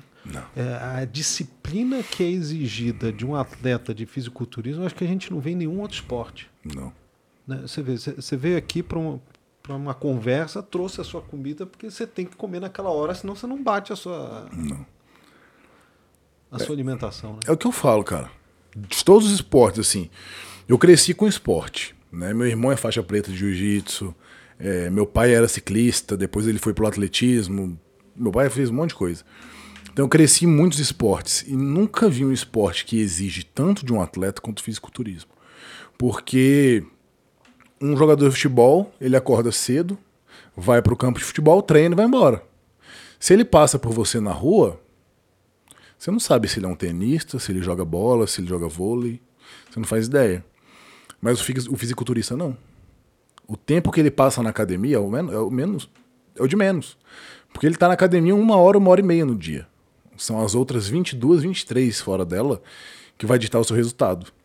E o resultado está estampado no corpo. Então, se passar um, um, tenista por você, você não sabe que ele joga tênis. Mas se passar um fisiculturista, você vai saber que ele é um fisiculturista. Porque ele carrega o esporte no corpo 24 horas, 7 dias por semana, 365 dias por ano. E ele tem que fazer aquilo todos os dias da mesma forma possível. Para um cara começar, né? Você começou com 18 anos, uhum. é, mas começou com musculação. Você, já, você ainda não tinha esse, esse planejamento de fisicultura. Você acha qual que é a idade correta, assim, que o cara já tem maturidade física para seguir essa, essa trilha? Cara, eu acho que na musculação, desde muito novinho, você pode começar a treinar. Né? Bem orientado, com um bom, prof... um bom profissional, isso aí é tranquilo. Desde, sei lá, 10 anos, 12, 11, você pode começar a treinar. Mas a parte do fisiculturismo. Não tem essa história de que diminui, atrapalha o crescimento do, da criança? Não, porque o que atrapalha, na verdade, o, o crescimento da, da, criança são os esportes de impacto. Se você for pensar, na musculação não tem nenhum impacto de grande, de grande relevância. O que tem muito é exercício de compressão. Né? Por exemplo, você vai fazer um agachamento, tem uma barra te comprimindo para baixo. Você não vai pegar uma criança, um adolescente em fase inicial, 11, 12, 13 anos, e vai colocar uma barra de, de agachamento com 50 quilos de cada lado nas costas dele. Então ele não vai ter uma compressão necessária para fechar as, as vértebras nem as epífises né, do corpo dele. Então ele não vai, não vai é, atrofiar na, na, altura. Isso aí é, é mais um mito que criaram mesmo. Né? Mas, por exemplo, você vê um atleta de aqueles caras de, de das Olimpíadas. Ginasta. Ginasta. Desde muito pequeno, é sempre pulando muito alto e pá, bate no chão. Pá, bate no chão. Você vai ver os caras, os caras da altura dessa mesa. Eles são pequenininhos. Que é um esporte de impacto e gera compressão nas vértebras, por isso que eles não crescem tanto. Né? Mas no, no, no, na musculação, não. Mas o fisiculturismo de competição, aí é outra coisa. Porque já envolve uma outra coisa, né? Por exemplo, dá para você competir natural comendo bem, treinando. Você pode competir. Tem atletas que são privilegiados geneticamente que chegam competitivos natural. Tem um cara do Sul, cara, que é um absurdo. Não sei se você já conhece, vocês conhecem ele. E ele no, no, no Olímpia, né? O Ícaro? Tava no Olímpia. O pessoal, o pessoal até chama ele de natural, né? Tal. É o Ícaro. Ícaro Lerman. É um menino, cara. Acho que ele tem 18, 19, 20 anos. É um menino. Ele é natural e vegano. Só que você vê ele, você acha que ele toma alguma coisa. Mas ele treina muito pesado desde sempre, um garoto. Sempre treinou muito bem, comeu muito bem. Então ele criou uma base, cara, que ele consegue chegar num nível muito grande que talvez um cara que esteja tomando não consegue chegar. Entendeu? Mas você consegue competir natural. Mas ser, igual eu falei, competir natural você consegue. Ser competitivo são outros 500. Né? Mas eu acho que, cara, quanto mais cedo você criar essa mentalidade na cabeça do, do cara que quer ser um fisiculturista no futuro, melhor. Então, se eu pudesse, sei lá, meu filho quer ser fisiculturista, cara, com 12 anos eu colocava ele na academia. Com 17, tipo, já tinha 5 anos de treino. 17, 18, se ele quisesse realmente isso pra vida dele, começava a fazer uso de hormônio, alguma coisa assim, pá. E aí já era. Mas a parte do hormônio é uma parada que tem que ser muito bem conversada, né? Porque infelizmente hoje em dia foi banalizado demais. Demais. E é uma coisa assim que, que eu vejo, não só você, mas os outros atletas que eu acompanho, que eu trato e tal e que são amigos, que ficam extremamente putos né, é, com o pessoal que acredita que é só o hormônio. Né, que não precisa comer direito, que não precisa é, é, é treinar direito. E assim, é, é, é sempre. a, a, a fala de vocês assim, é sempre unânime, né? Cara, faz a base primeiro. Come direito, dorme direito, treina direito, para depois você pensar em usar alguma coisa. É, acho que as pessoas às vezes estão buscando atalho, né? Não, a maioria das pessoas, principalmente nessa era digital de grande velocidade de informação que a gente vive, grande maioria das pessoas busca resultado de forma muito rápida. Então, assim, é muito engraçado ver as pessoas que passaram 20, 30, 35 anos da vida engordando e cultivando hábitos ruins, quererem o resultado que você, como eu, que pô, dediquei 13 anos da minha vida a isso, querer aquilo em três meses. Às vezes você fala, não é bem assim, cara. Projeto praia, né? Não adianta. Isso não existe. É uma coisa pra vida, entendeu? Quando a gente fala, pô, você quer mudar o seu corpo, não tô falando nem a nível competitivo, mas falando a nível de se cuidar. Cara, você passou 27 anos da sua vida engordando e cultivando maus hábitos. Você acha justo que em dois meses você tenha o resultado de um cara que às vezes dedicou 10 anos da sua vida a isso? Não é justo. Não é justo nem com você. Seu corpo não sabe o que é isso que você está fazendo ainda. Você tem que dar tempo ao tempo. Sabe? As pessoas hoje buscam atalhos demais. É em Ozempic, é em remédio para emagrecimento, é inibidor de apetite, mas não quer passar fome. Não quer fechar a boca, não quer ser disciplinada. Ela quer o resultado. Mas ela não quer o, a parte ruim, quer fazer. Ela só quer a parte boa. Isso aí que acaba irritando a gente, né? Porque muita gente olha pra gente e fala: "Ah, se eu tomasse eu também era assim". Não era. Não era. Porque a pessoa, quando ela é disciplinada, ela é disciplinada naquilo que ela faz. E quando ela não é, ela aponta o dedo para justificar aquilo que ela não consegue baseado em alguma coisa. Então é muito mais fácil eu virar para, sei lá, é muito fácil eu virar para um cara que está correndo 100 metros em 9 segundos e falar: ah, se eu corresse desse jeito todo dia, eu também corria em 9 segundos. Se eu tivesse aquela sapatilha, né? Se, se, né? Um se, si, né? se tem demais. Mas você fazer não é. E vamos até um pouco mais longe, né, PJ? A gente vê, a gente tem colegas e tem a, a, pessoas que a gente vê que faz uso e não consegue chegar, porque não é disciplinado, né? Cara, hoje eu já tô. A minha vida inteira ela é, é toda no meio da musculação, né? Então, assim, desde os meus 17 para 18 anos até hoje, com 31, a maior parte da minha vida foi dentro de uma sala de musculação. Então eu já vi de tudo que você imaginar. E eu falo com segurança que pelo menos 80% das pessoas que estão numa sala de musculação às 7 horas da noite de uma segunda-feira já fizeram uso de algum tipo de substância hormonal para atingir algum objetivo. Uhum. E 100% delas falharam. 100%.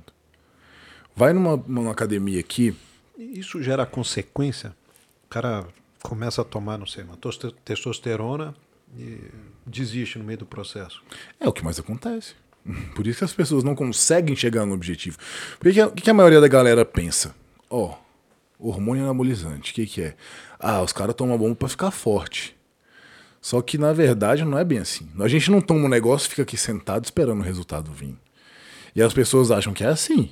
Cara, o cara aplica aquela injeção, fica sentado e acabou. Agora vai ter resultado. Não, cara acha que vai olhar pro espelho e. É, acho que é. Acho que é igual o Homem-Aranha no filme do Homem-Aranha 1, ah. mais. Porque ele dorme franguinho assim, ele acorda já shapeado. Não tem, sabe? Aquele, não, América, não tem né? uma dessa. Capitão não? América, é. não existe. Eu queria uma dessa. Pô, todo mundo queria. Mas não tem, cara. Não adianta. Porque assim, vamos explicar o que o hormônio faz de forma bem, bem simplificada para não, não deixar a galera confusa. O hormônio ele simplesmente gera um ambiente no seu corpo favorável à construção de massa muscular. Acabou. E quando você está num grande déficit calórico para emagrecer ou, gerar, ou entrar na época de definição, a gente faz uso de hormônio para segurar o músculo que a gente criou. Não para criar mais, mas para segurar o que a gente criou, baseado nesse grande ambiente anabólico que ele favorece a gente. Então ele favorece e deixa a gente mais propenso a utilizar um déficit calórico às vezes maior, fazer manobras mais arriscadas de, de dieta, zerar um carbo aqui, fazer um cardio em jejum ali, faz outro cardio ali. Então a gente puxa mais do físico, mas segura mais massa muscular. É basicamente isso que a gente faz. É para o nosso corpo absorver melhor os nutrientes que você dá para ele. Se você toma testosterona, trembolona, estanozolol, mas faz aquela dieta ali, base de quibe com, com pão de queijo ou de cookie o dia inteiro, não vai dar. Não vai ter músculo, irmão. Seu corpo vai usar o quê não será músculo, entendeu? Uhum. Você vai ter que comer, você vai ter que treinar e vai ter que fazer isso muito bem. Porque senão seu organismo vai simplesmente fazer igual os caras na minha competição lá. Cagar para você. Não adianta. Então, assim, o que a maioria das pessoas fazem é isso. Elas começam super motivada, baseado numa utopia que elas criaram na própria cabeça de uma realidade que não existe, de resultado rápido. E aí ela, cara, eu quero fazer. Ulti... Tá na academia há dois meses. Ah, cara, queria acelerar o processo, queria tomar uma coisa e tal. Aí ela vai e toma. Dois meses tomando, ela vê que não mudou nada. Só criou espinha no corpo, ficou com a pele ruim e o cabelo esquisito. Ela fala: ah, não, vou parar. Só que, irmão, nada na vida é de graça. Você jogou um negócio para dentro do seu corpo que é sintético. Nosso corpo, ele é magnífico. Ele já deixa tudo perfeito, cria tudo certinho, te dá uma testosterona todo dia, que é a base para manutenção do seu organismo. Aí você vem e joga 200 vezes a quantidade que tem. Ah, tem consequência, né? Aí a galera não sabe lidar com ela depois. Aí vê o que a gente vê por aí. Os caras ficam broxa, cabelo fica caindo, o cara cria teta.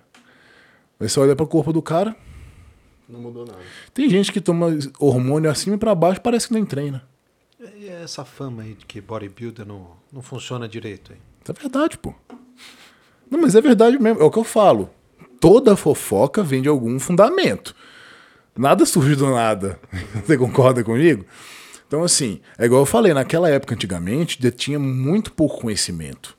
E até hoje, grande parte do que acontece no fisiculturismo, na parte hormonal, tirando as vias que né, a gente conhece já de, de, de cientificamente falando, é empirismo puro.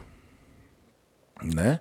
Então, o que acontecia muito antigamente? Existe fisiculturista e existe o marombeiro. O marombeiro é aquele cara grosso, burro, ignorante, que vai na academia, trata os outros mal e fede. Geralmente ele é de jeito. Né? Ele é de jeito. Aí os caras faziam como? Eles começavam a ciclar. O marombeiro geralmente é quebrado, não tem muito dinheiro. Aí ele vai e começa a ciclar. Geralmente é o dura com estano que eles fazem. O deck dura. Aí, pá, tá ali, tá usando um negócio mais ou menos. De repente fica sem dinheiro e para de usar. Ah, não, vou usar só estano. Ah, vou usar só a deca.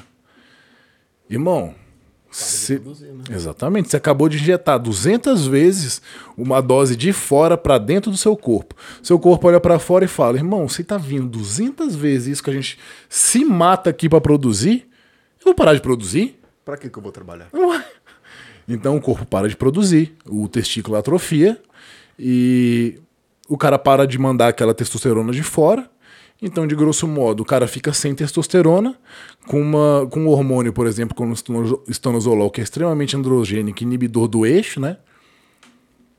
Acabou, irmão. Seu pau vira uma, um macarrão. Vira um miojo. Não entra mais. Não funciona mais. Então, assim, o marombeiro que gerou esse próprio preconceito em cima dele. É, você falou que o marombeiro também tem essa questão de ser grosseiro, né? Uhum. É uma fama que tem, né? Que cara fica mal-humorado. Cara, é. Isso é consequência dessa, desse uso irregular, esse, esse uso errado do hormônio, ou, ou é consequência do uso do hormônio mesmo? Cara, o hormônio, ele só vai é, alterar aquilo que você já é. Então, se você é um cara babaca, você vai ser muito babaca. Se você é um cara que não tem paciência, você vai não ter muita paciência. Basicamente, o hormônio faz isso. Né? Ele não vai mexer demais com você. Ele vai aumentar um pouco aquilo que você já é. O complicado é que a gente lida com o ser humano. E o ser humano, pela raça que ele é, ele já é instável demais. Então o que acontece muito, cara? Isso acontece em todos os âmbitos na vida, não só na, na área do, do, fisiculturismo. Mas o maromeiro é o seguinte: ele ganha 5 quilos de músculo, aí ele olha para você que é um cara magro, ele acha que ele é melhor que você porque ele tem 5 quilos de músculo. Sou melhor que esse cara, quem que é esse frango? O que ele tá achando que ele pode falar comigo? Então, ali no ambiente da academia, ele se acha maior que todos. Ah, eu sou o maioral. Sou melhor que ele porque eu tenho mais músculo. Eu trato ele mal porque eu sou mais forte. Se ele falar alguma coisa para mim, eu bato nele. Então, o cara, o cara, ao invés de evoluir, ele volta. Ele vira praticamente um. um Neandertal. Neandertal. Volta a ser um homem das cavernas. Então, isso assim, não tem muito a ver com a consequência do hormônio, mas sim exaltar aquilo que geralmente uma pessoa já é indo pro lado nerd, é que nem aquele soro do, do Capitão América, né? Que, que exacerbava as características. Eles escolheram um cara lá mais franguinho, que era. Um cara que era franzino. Humilde, tá? É, humilde. Pô, um cara corajoso. E ele ficou muito mais depois que ele ficou forte. Empático, né? Exatamente. O hormônio faz isso, cara. Mas, mas daí voltando assim, o, como é que é essa questão psicológica? Porque você, falou uma, uns números de perda de peso para a competição são absurdos, né? 20 quilos, 15 quilos, 10 quilos. Pô, emagrecer isso tudo nesse curto espaço do tempo deve dar um, um efeito psicológico, um estresse gigantesco. Não pode, não pode atravessar a sua frente assim, eh, trombando em você, que você deve ficar puto da vida, não? Cara, igual você falou, tipo, a gente é, é muito de pessoa, o Matheus me conhece. Quantas vezes você me viu nervoso na vida? Cara, só quando você perdia pra mim no médico. Só. E olha lá, irmão. Cara grilado. Você nunca mais ganhou dele, né? Não, ria. Uma vez só me bateu na Ah, mesa assim. que isso. Não, era tanto tapa nas mesas ali, era de um lado do outro. Mano, eu sou um cara muito tranquilo, muito calmo. Então, assim, mesmo quando eu tô num período complicado, de muita restrição, eu fico tranquilo. Hoje em dia já não me afeta. Então eu não fico mal-humorado, eu não fico grilado, porque é o que eu sempre falo, cara. O psicológico do, do, do fisiculturista tem que ser muito bem trabalhado. E eu sempre procurei muito trabalhar essa parte minha. Então, assim, eu escolhi fazer dieta e eu tô passando fome porque eu quero. Eu tenho condição de ir lá e comprar 12 cookies desse comer se eu quiser. 6 quilos de arroz, se eu quiser comer, eu como. Mas agora eu vou ficar mal-humorado, tratando os outros mal e arrumando confusão, baseado numa escolha própria. Qual que é o sentido que isso tem? Zero, cara. Então, assim, existem os atletas que ficam dessa maneira e eu acho completamente estúpido. Porque eu acompanho na academia, tem cara que chega na academia de cabeça baixa, nem olha na sua cara. Os caras são extremamente grossos, tá nem aí. Eu falo, cara, pra que ser assim? Seja você mesmo, pode querer inventar essa, essa, esse personagem, essa persona de cavernoso, hardcore, sou o cara fechadão que trata os outros mal. Então, assim, acho que nunca fui desse jeito, cara. Desde quando eu comecei, eu já sabia o que eu tava fazendo. Eu falei, cara, eu tô fazendo isso por escolha própria, então não tem por que eu ficar tratando. Pô, o Matheus sempre foi meu amigo. Aí o Matheus vai vir falar comigo num dia que eu tô, pô, cansado de dieta, vou tratar ele mal porque eu tô cansado de dieta. Qual que é a culpa dele? Ele colocou uma arma na minha cabeça e falou: Cara, vai fazer cardio 11 e meia da noite na rua e chegar em casa sem comer nada, vai dormir? Não fez isso. É uma escolha minha. Então o atleta tem que ter isso na cabeça dele. Ele escolheu aquilo pra vida dele, então lide com isso. Para de ficar descontando as pessoas, mas isso acontece demais. Viu? Comigo não, nunca fiz isso, mas eu conheço muito atleta que faz e a gente tem essa fama mesmo. E assim, eu, o, o que eu acho legal, é, eu não sei se foi uma estratégia é, já pensada ou, ou veio num clique, você começou a lançar essas patadas, né, essas verdades na, na, na, internet. Eu vejo que a grande maioria dos atletas apoiam porque eles pensam do mesmo jeito, e o cara que tem sonho de ser atleta, ele fica grilado com isso, né? Fala, Pô, cara, o cara, um, um deles que eu curti muito que você, que você disse, que assim, cara, se você não tem dinheiro para competir, não, não, não faça competição, né? Vá provir primeiro a condição que você tem, né? Na hora que você tiver a condição pra você fazer aquilo. Exatamente. Né? É, e, e, eu vi assim que, do mesmo jeito que quem já é atleta e tem essa condição achava legal, aquela pessoa que tinha um sonho de, de fazer aquilo, ele não entendia, né? Ou não entendeu que você falava, não, cara, peraí, volta um pouquinho, melhora financeiramente, melhora a base para você voltar e fazer aquilo de direito. Né? Não faltar um hormônio no meio, não, não faltar uma, uma alimentação, um, um dinheiro para comprar uma carne, né? Que a gente vê que isso acontece às vezes, né? É, como que é, é, é, é lidar também com, com esses haters que vêm e, e, nem todo mundo gosta, né? De ouvir a verdade, principalmente. Cara, assim, você me conhece, você sabe que eu sempre fui rasgado. Então eu falo hoje muita coisa na internet que a grande maioria tem vontade de falar, mas tem medo. Por que tem medo? Justamente porque tem medo de ser hateado. Hoje a gente vive na era do cancelamento. Uhum.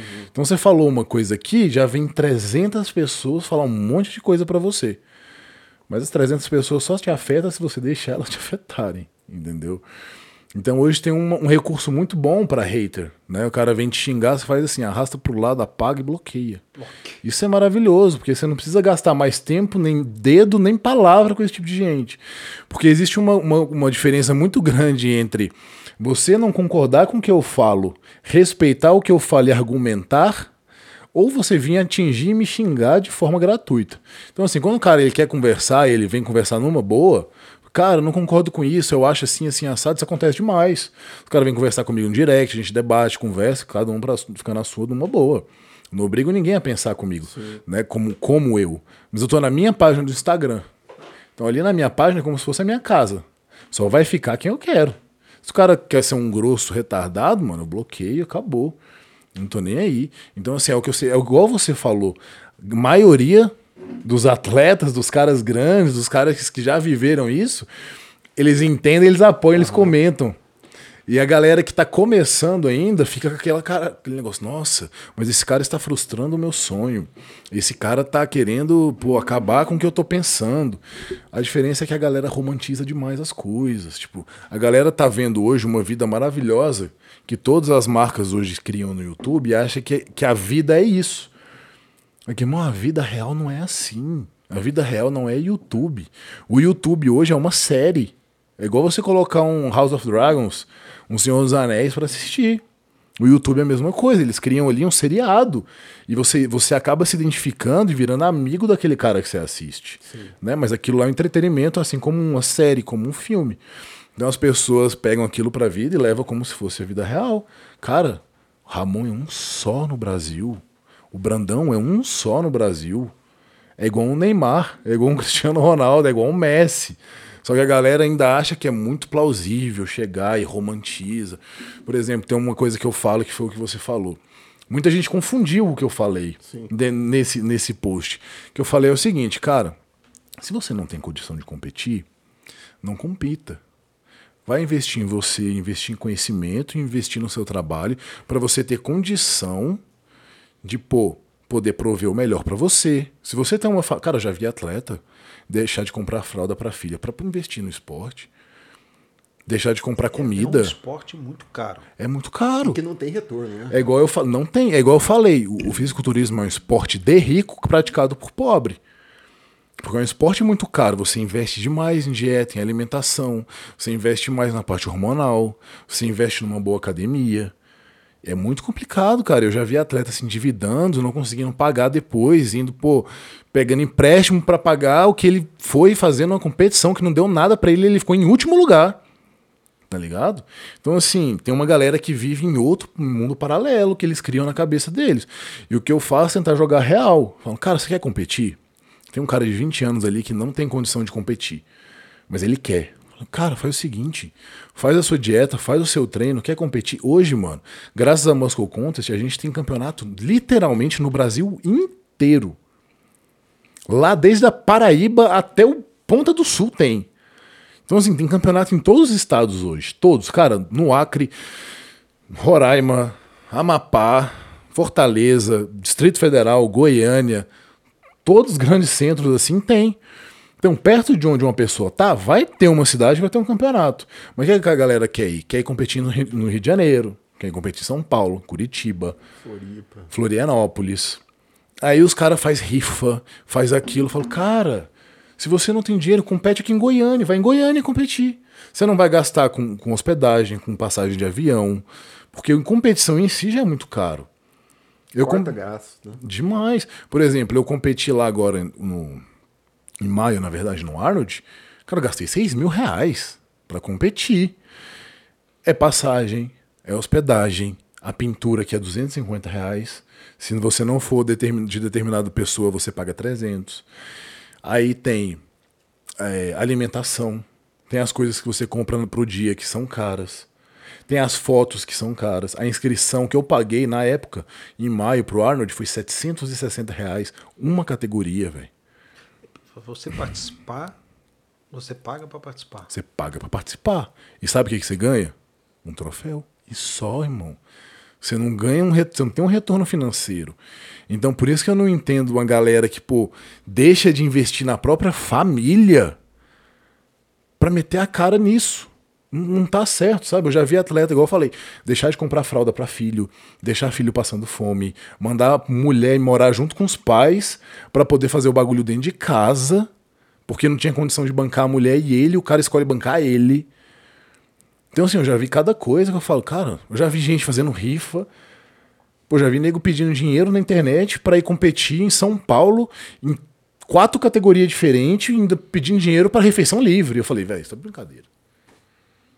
É, a galera acha que é brincadeira. E isso você tá falando dos do seis contos que você gastou pra ir, né? Só pra ir. Tirando o tanto que você gastou com alimentação, com treinador, com hormônio, com tudo que tem por trás, né, cara? Hum. É, hoje o fisiculturista ele não vive do fisiculturismo. Cara, a gente Mas tem. ele usa isso como. Como é que você transforma isso em recurso para você? Hoje no Brasil é igual futebol. A gente tem pouquíssimo. Na verdade, o futebol é muito maior. Só uma comparação. Mas a gente tem pouquíssimos atletas que vivem do fisiculturismo. Viver do fisiculturismo. A galera confunde demais isso também. Vou falar isso aqui, ó. Viver do fisiculturismo é você viver do esporte. É você ser um esportista. Você não faz mais nada na sua vida. Né? Por exemplo, eu. Eu não vivo do esporte. Sou um cara conhecido, pô, tenho uma condição bacana e tal. Não vivo do esporte. Olha que eu compito há muitos anos. Como que eu não vivo do esporte? Pô, eu acordo de manhã, faço a minha refeição, saio para trabalhar. Dou uma, duas, três, quatro, cinco, seis, sete, oito, nove aulas no dia. Ainda tenho que fazer o meu treino. Tenho que chegar em casa rapidão, comer, tomar banho, dar uma atenção pra mulher, pra filha, dormir, acordar cedo no outro dia para ralar. Senão minha família não come, senão eu não como, senão minha filha não come.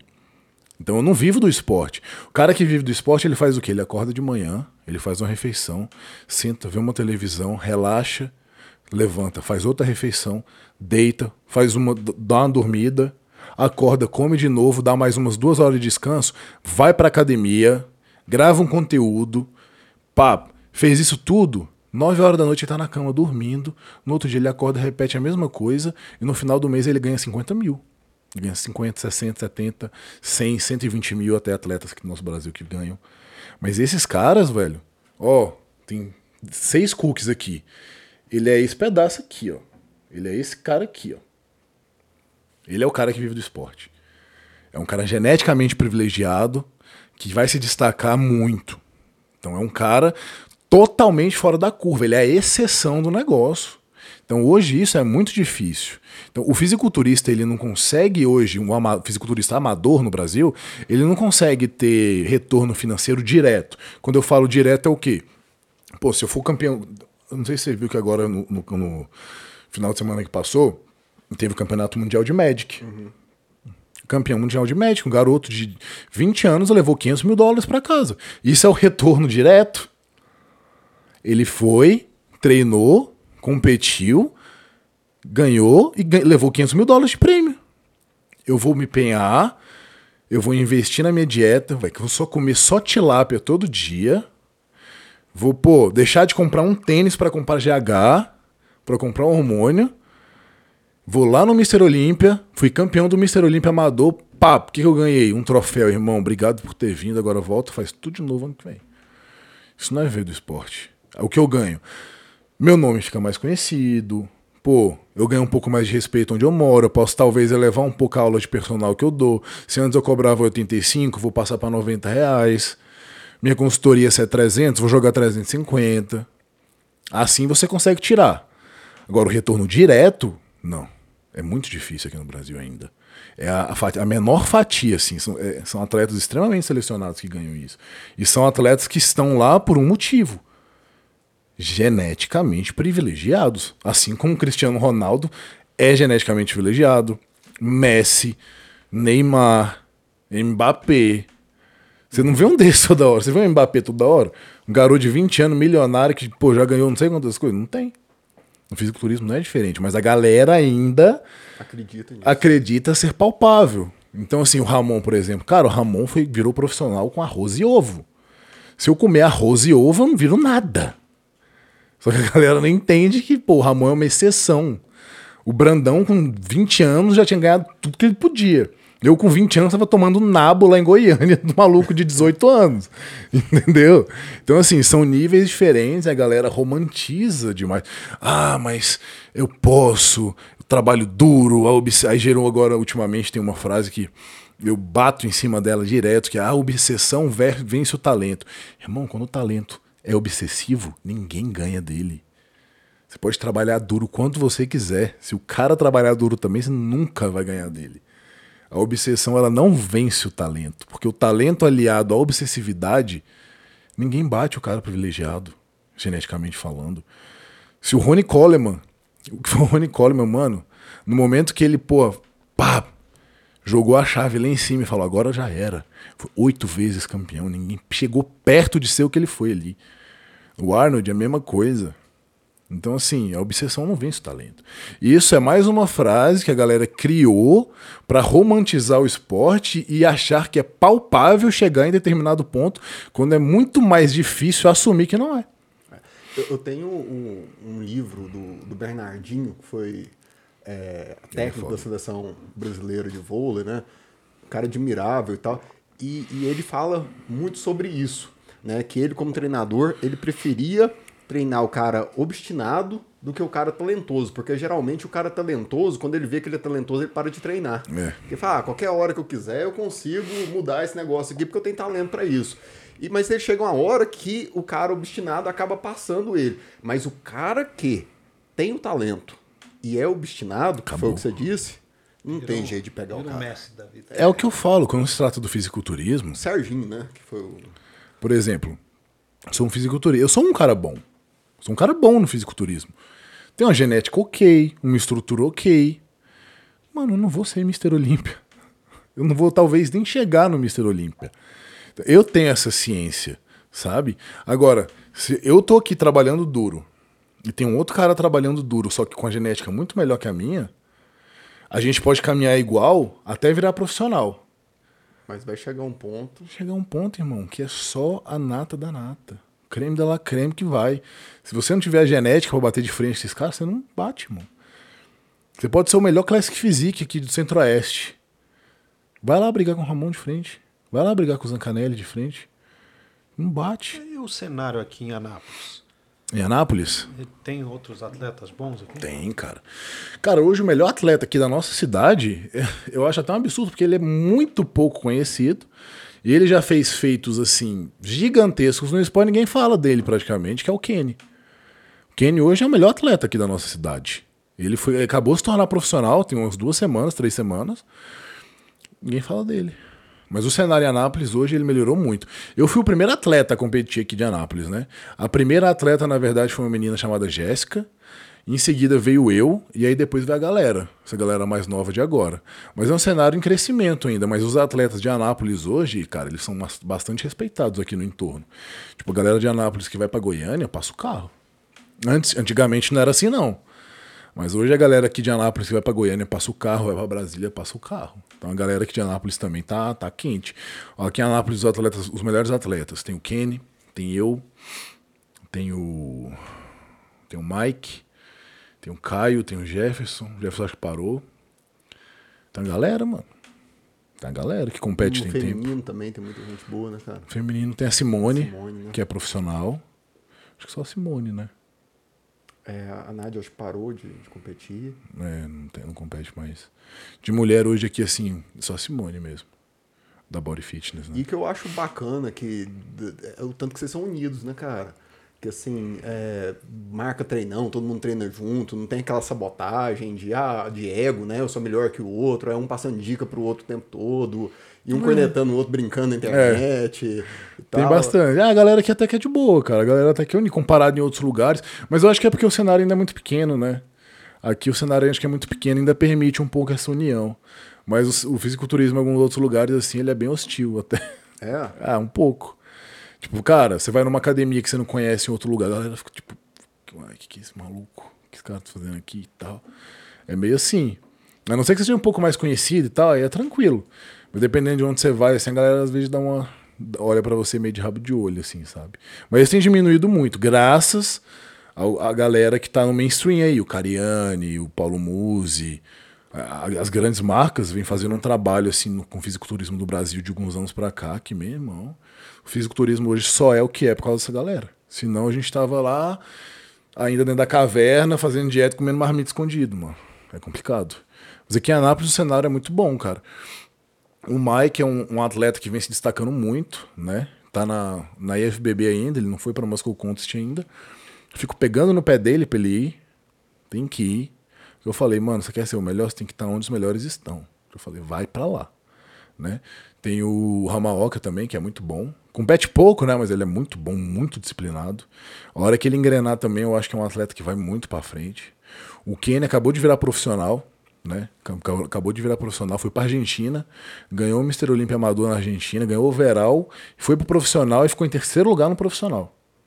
Cara, nenhum lugar que Anápolis noticia isso. Eu fico de cara com isso, velho. Eu fico bravo. Eu falei pra ele, Kenny, na moral, você tem que. Você tem que fazer o bagulho acontecer, velho. Posta mais, faz alguma coisa. Tem que chamar ele aqui. Né?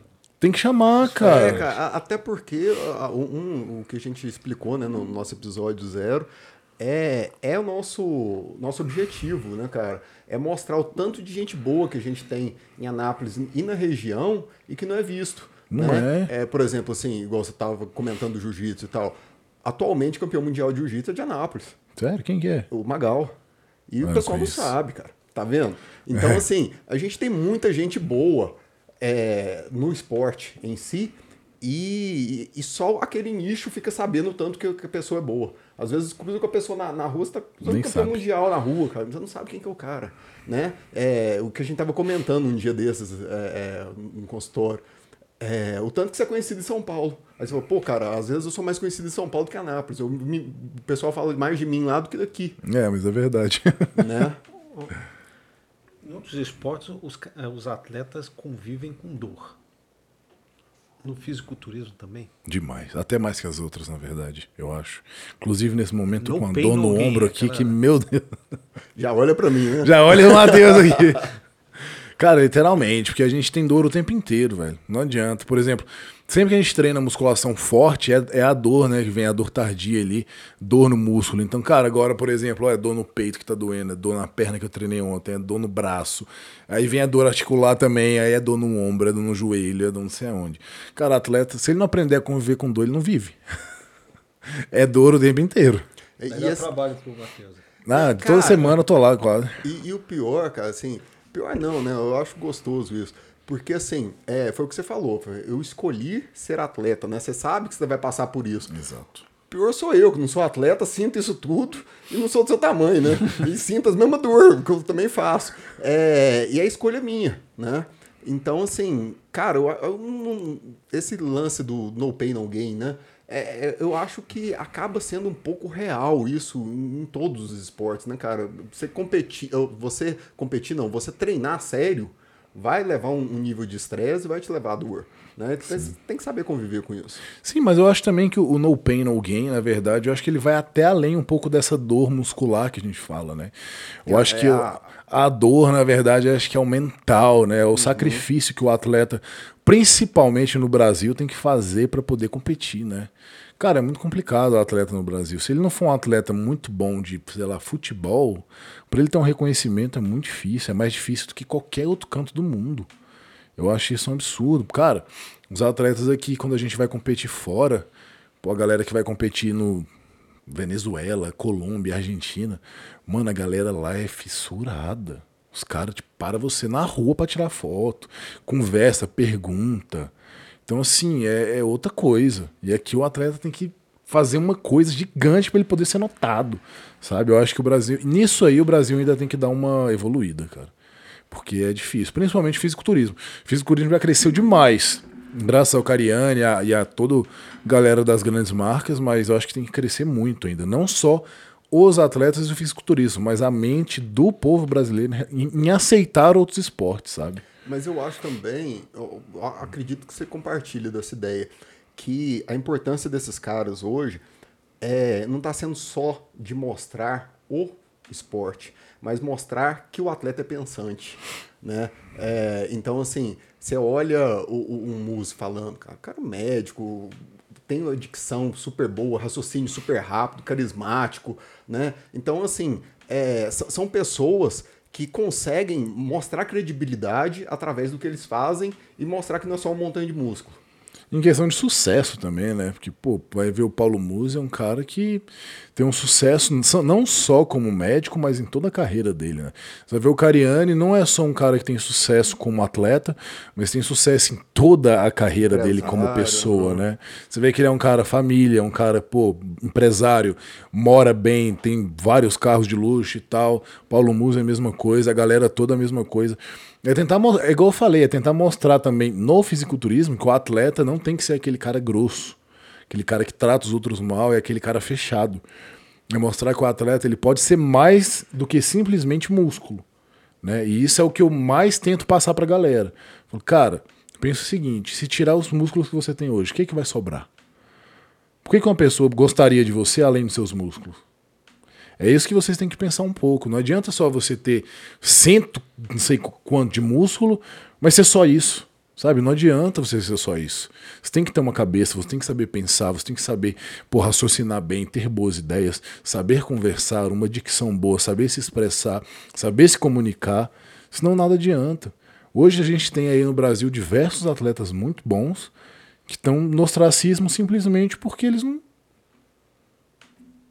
Não sabem comunicar, cara. Não sabem conversar bem. Eles chegam na frente de uma câmera e não sabem do que falar. E foi uma coisa que aconteceu com o Julião, né, cara? Ele tava hiper bem, pegou um Covid, perdeu peso pra caramba, ficou internado, ficou mal, e, mas continuou sendo o Júlio, né? Exatamente. Depois ele voltou. Exatamente. Ninguém perdeu respeito por ele porque ele perdeu o músculo. Pelo contrário. Ele voltou, recuperou tudo que ele tinha perdido e ganhou mais respeito ainda. Mas ele mostrou que além do músculo, ele também era um ser humano. Eu acho que muita gente às vezes olha pra gente assim, um cara grande, forte, fala, cara, esse cara nem humano é. Então eu acho que às vezes é bom tentar passar essa humanização para as pessoas, sabe? É o que eu sempre falo, cara. Pô, é porque você não foi. Mas em 2019, eu viajei pro Grand Prix de Magic lá em São Paulo. Sim, lembro, não. Cara, era engraçado. Porque eu era desse tamanho, no meio de uma galera desse tamanho, eu gordinha. E a galera ficava assim, ó olhando. Falei, uai, cara, direto, os caras me perguntavam, uai, o que, você tá fazendo aqui? Eu falei, uai, jogo Perdido. Magic também, uai. Como assim? O que, que eu tô fazendo aqui? Eu vim competir também. Nossa, cara, mas você é desse tamanho e tal. Cara, a minha diferença para você é que meus músculos hipertrofiaram, só. só. A única diferença é essa. A minha diferença para ele é que meu músculo hipertrofiou. O resto, cara, eu sinto, eu sou emotivo, eu choro, eu sinto dor, fico nervoso, eu fico feliz, eu quero sair com a minha esposa. Normal, eu sou um ser humano normal, não é porque eu vou, sei lá, vou na academia, puxo um pouco de ferro e ganho um pouco de músculo, eu sou um bicho de outro plano. Não. Então é isso que eu gosto de passar para as pessoas também. Eu falei, cara, a gente também é ser humano. Apesar da gente ser, pô, gostar muito de treinar, de comer e etc, etc, etc, mano, nós somos seres humanos, nós também erramos. Nós erramos na dieta também. Mas a diferença nossa para as outras pessoas é que a gente erra menos. Mas, cara, todo atleta que eu conheci até hoje, um dia errou na dieta em alguma coisa. Teve um momento que não estava tão bem. O cara estava meio depressivo, estava meio ruim, estava assim, estava assado. Mas a diferença é que a gente tem a constância em nunca parar e em nunca se deixar abalar pelas coisas que acontecem na nossa vida. O que mais a galera reclama da musculação? Ah, eu não consigo continuar. Eu entro na academia, mas logo eu paro. Por que para? Porque geralmente, quando aparece o primeiro problema na vida da pessoa, a primeira coisa que ela faz é: ah, não vou hoje não. Aí ela não foi hoje. Aí, ah, aí chega amanhã. Ah, já faltei ontem, não vou hoje também não. Amanhã eu compenso. Frio, é. Ah, não, tá frio hoje, não vou. Acordou, nossa, velho. Ontem discuti com a minha mulher. Ah, tô meio chateado, vou ficar em casa aqui. E é isso. Eu, a diferença do atleta é, cara, eu acordava, puto, às vezes briguei com a minha esposa. Tem que fazer carne de jejum. Chegava, dava aula, duas, três aulas, comia, pá, cansado. Cara, o último lugar que eu queria estar era na academia. Ah, velho, tem que treinar. Aí ia treinar. Eu não ia porque eu queria. Eu ia porque eu tinha que estar lá, sabe? Então, assim, às vezes a gente tem que se impor algumas coisas e deixar um pouco a vontade de lado. Às vezes as pessoas vivem demais de vontade, de momentos que passam muito rápido e se arrependem das coisas que deixaram de fazer. Então é o que eu falo, velho. Eu nunca vi uma pessoa arrependida porque foi na academia. Nunca fui, vi uma pessoa arrependida porque ela, sei lá, foi correr domingo de manhã. Não tem, velho. Não tem uma pessoa que arrepende de fazer algo por ela, sabe? Então é isso que é a diferença. Talvez essa seja a maior diferença do atleta de fisiculturismo para os outros. Que é ele, ele faz o que ele tem que fazer, independente do que ele está sentindo, independente do que aconteceu ou vai acontecer. Ele está lá todo dia fazendo a mesma coisa. Mas é um ser humano normal. Eu ouvi uma coisa de um amigo que a gente tem em comum, né, o Matheus Alves, que me marcou muito. Que, que acho que elucida muito isso que você falou que não lembro o que a gente tava falando, ele falou assim, cara, eu falei para ele assim, você tem que tirar a criança que tem em você. Porque quem faz só o que quer é criança, cara. Né? Quem é adulto tem que fazer o que não quer também. Exatamente. Tem hora que você não quer fazer alguma coisa. Né? Você, você acorda com vontade de trabalhar todo dia? Não. Né? Você acorda com vontade é, de treinar todo dia? Você acorda com vontade de comer aquilo ali que você tem que comer todo dia? Não. Né? Pô, por mim, eu queria comer outra coisa, eu queria fazer outra coisa, né? Eu queria estar na praia, não queria estar trabalhando, né? Eu queria estar com minha esposa, não queria estar em determinado lugar. É, mas essa é a parte criança. A parte adulta fala, não, você tem responsabilidade, Matheus. Vai lá e faz o que você tem, tem que fazer. Né? É, o que eu acho que é a diferença primordial, cara. Isso é uma coisa que eu aprendi com, com um grande amigo meu que chama José Henrique Lorenzini. A diferença do adulto para todo o resto é uma só: objetividade.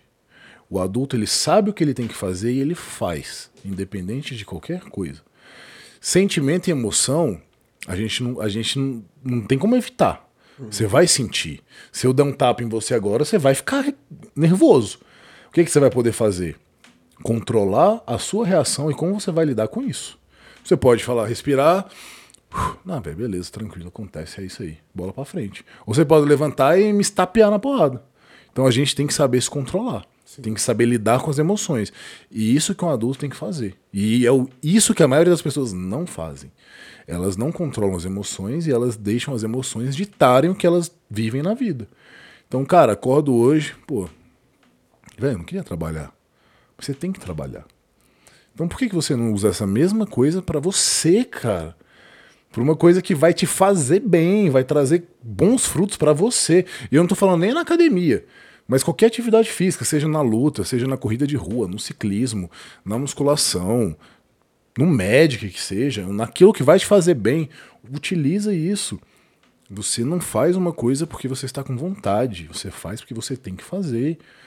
Pô, eu não queria treinar, que dia que foi? Acho que foi segunda, terça, eu não queria treinar. Tava cansado, cabeça cheia, um monte de coisa para resolver. Falei, mano, nossa, a última coisa que eu quero fazer hoje é treinar. Fui na academia e treinei, porque eu tinha que fazer isso. Daí começa, vai até o final. Né? Vai até o final, não adianta. Tem e que com ir. você, geralmente, são os melhores treinos também? Porque comigo é. Cara, não vou usar esse clichê não, tem vezes que não é não. Não, cara, quando eu tô desmotivado, que eu falo, velho, o que, que eu tô fazendo aqui? Geralmente eu dou o treinão. É bom. Mas assim, é, tem, tem vezes que não é, mas é. geralmente é. Geralmente são treinos bons, isso é. Aí você sai de lá e pensa assim, pô, ainda bem que eu vim. Né? Não, e você fala, ainda bem que eu vim, e às vezes você sai muito melhor do que você entrou. Uhum. Porque, pô, libera hormônio, sai endorfinado, pô, sai bem pra caramba. E é isso que as pessoas têm que levar pra vida, velho. Sabe? Ser objetivo. Você não tem que fazer o que você tem que estar com vontade. Você tem que fazer o que deve ser feito. Leva isso pra vida, que, mano, aplicando isso na vida, muita coisa melhora, velho. Cara, e falar, falando em, em fazer só o que tá com vontade, vamos é, deixar o um negócio mais é, polêmico aqui. Bora. Cara, esse lance de ser personal vem um monte de assédio junto também, né, cara? Vem assédio de homem, vem assédio de mulher. Como que você se lida com isso? O que, que vem mais? Vem mais assédio de homem, vem assédio de mulher? Porque o pessoal vai, vai muito pela casca, né?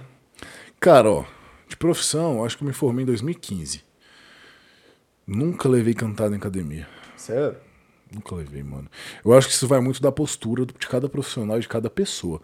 Você foi um cara que já me viu em academia, você já me viu na Total Net sem me conhecer, você sabe o jeito que eu sou. Sou um cara extremamente na minha, extremamente quieto, extremamente poucas ideias com quem eu não conheço. Então, cara, nunca aconteceu de chegar na academia uma pessoa e dar em cima de mim, assim, na academia. Do nada, né? Nem homem, nem mulher, não. Na internet acontece, porque a internet a pessoa tá atrás de uma tela, então ela cria coragem para fazer aquilo que ela não tem coragem na vida real. Uhum. Então já aconteceu, pô, já acontece. Às vezes, pô, mulher manda uma coisa aqui, outra ali. Você ri. Às vezes eu mostro pra Dalit, ela ri também. E, e aí vive assim, entendeu? O assédio aumentou mais depois que eu ganhei mais visibilidade. Né? Não tem como, as pessoas veem mais e tal. Mas é igual eu falei, igual a gente voltando lá na conversa do início, mano. Vai por mim. Pra todo mundo que estiver assistindo esse vídeo. Músculo só é atrativo até um determinado ponto. Entendeu? Passou de um ponto, começa a ser estranho já. Então, assim, o ponto que eu tô hoje já é um ponto que uma mulher, não um ponto que uma mulher olha e fala: Nossa, que massa, olha que, que cara gostoso, bonito. A maioria das mulheres olha assim, tipo, Caramba, o que, que é isso? Coisa estranha. A grande maioria pensa assim, quem não pensa é exceção. O primeiro choque que a mulher vê é isso. Então, assim, um corpo que a mulher acha bacana, cara, é aquele cara de 75, 78 quilos, definidinho, bacaninha. Acabou. De praia, né? De praia. É o corpo que atrai a mulher inicialmente, que a mulher, nossa, que cara massa. É esse. É o cara mediano, definidinho. Não é nem com a definição extrema, nem com um cara, pô, muito embaçadão. É aquele cara mediano, sabe? Porque eu já tive em definição extrema também, mano definição no nível assim da minha cabeça ter vascularização. A galera acha estranho. Uhum. A, galera acha... a minha mulher me prefere quando eu tô assim. ela, quando eu tô muito seco, assim, ela não, ela não gosta. Ela gosta, lógico. Ela não gosta tanto quando eu tô mais cheio. Ela gosta quando eu tô no meio termo, assim, quando eu tô mais gordinho, um pouco definição ali, mas nada muito exagerado, sabe? E eu acho que a maioria das mulheres é, mano. Não adianta. Então, assim, assédio tem, vai ter, mas é o que eu sempre falo. O homem ele tem que ter postura, velho. Se o homem tiver postura, metade dos problemas da vida dele tá resolvido. Tá, tá super resolvido. Tá resolvido. Né? Com certeza. É, queria, cara, te, te dar um presente, né, pela participação aqui. A gente preparou para você. Espero que você Vou aceitar, hein? Goste. É claro que você não, vai, você, você não tem direito de negar. Ô, uh, canequinha. Sei que você gosta pouco. Ô, uh, gosto demais, velho. Valeu demais. Ó, show. Obrigadão, gente. E aqui mais um presentinho para você do nosso patrocinador. Opa! Vou aceitar demais também. Se, se divertir, Ixi. experimentar. Tem o Prador aqui também? o Prador tá do lado aqui. o Prador aqui. Cara, é bom demais. Obrigado, gente. Queria agradecer a, a oportunidade de ter vindo aqui. Que, cara, toda oportunidade que eu tenho de poder falar um pouco do esporte, de poder levar um pouco de conhecimento, de elucidar um pouco essa vida tão ainda enegrecida pelas pessoas, cara, é sempre, eu acho sempre muito válido, velho. Obrigado mesmo, de verdade. E que vocês possam trazer mais atletas aqui para para explanar pra galera um pouco da realidade que a gente tem aqui em Anápolis e mostrar que nós não temos bons atletas só lá fora. Que na nossa cidade também é um celeiro de pessoas excelentes. Nós que agradecemos a sua presença. Quero aproveitar, se você gostou desse vídeo, dessa, dessa entrevista, do PJ, curte nosso, nosso canal, marca o sininho, como é que é? Se inscreve, é. faz, segue também o PJ lá na, na, no Instagram e no, você tem um canal no YouTube também, né? Tenho, vem com o pai. Vem com o pai. Famoso, até a galera conhece muito desse canal. Segue lá também. Cobra bastante né? vídeo, né? Cobra, cobra. Logo eu vou voltar, hein? Logo eu vou voltar. E é isso aí. Valeu. Muito obrigado. Valeu, gente. Tamo junto.